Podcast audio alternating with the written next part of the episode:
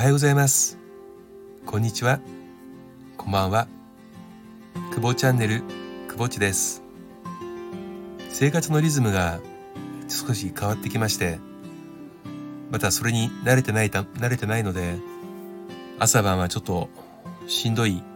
久保地です。皆さんはどうですかね？この春になってきてまだまだ寒いところもあると思いますがえー、布団から出るのがちょっと、うん、またもう5分とかっていう風になったりしませんかね。その後5分が結構気持ちよかったりするんですよね。昨日の話なんですけど、あの、すごく久しぶりに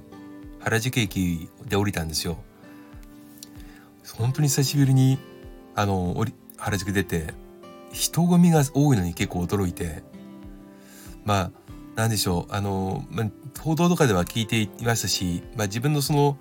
えー、仕事でよく使う、まあ、新宿とか、えー、池袋とか、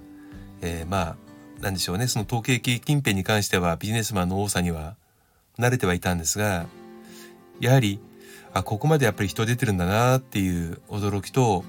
でもっと驚いたのが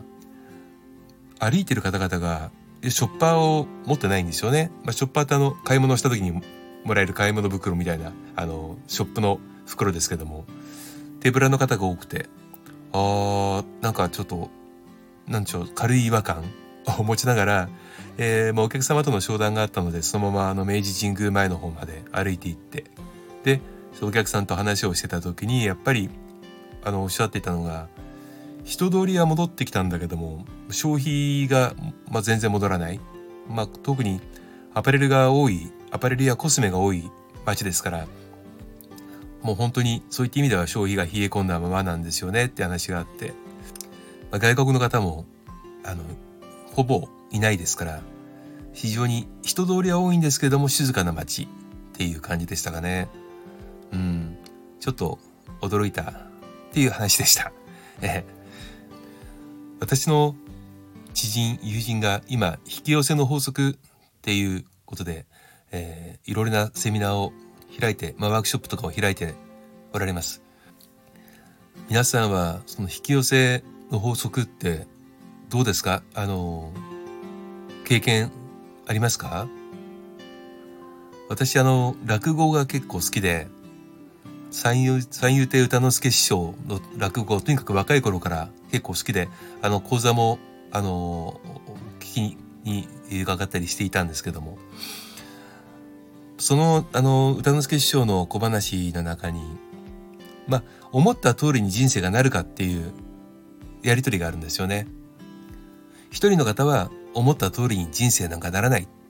で、もう一方は思った通りに人生がなる。っていう、まあ、話をこう掛け合ってやっていくんですけども。まあ、思った通りに人生がなるっていう人が、そうならないっていう人に対して、思った通りに人生がならないと思っているのであれば、思った通りにならないでしょ？ってことは思った通りになってるじゃないですかっていう返しがあるんです。なんかあの、やっぱりこう落語って言葉遊びが楽しいですから、あの、私それ聞いた時に、あやっぱり物事って考え方次第だなって本当に思って、やはりそのポジティブの人にはいい結果が舞い込んでくる。で、悩んでいた時に、その日頃付き合っている人やまあ、その悩みに関して明るく発信できていると、不思議と助けられたり、その必要としているものが舞い込んできたり、そんなことって結構あったりするんですよね。人間は弱い生き物ですから、うまくいってなかったりすると、周りの人がうまくいってるとやっかんだり、妬んだりしてしまうことってあると思うんです。それ自体はまあ、感情ですから、えー、悪いとかいうことではなくでもあのやっかんでいても妬んでいても事態は好転はしないじゃないですか。であれば僕はあの自分が苦しい時にあのまあマウント取ってくる人とかもいますけど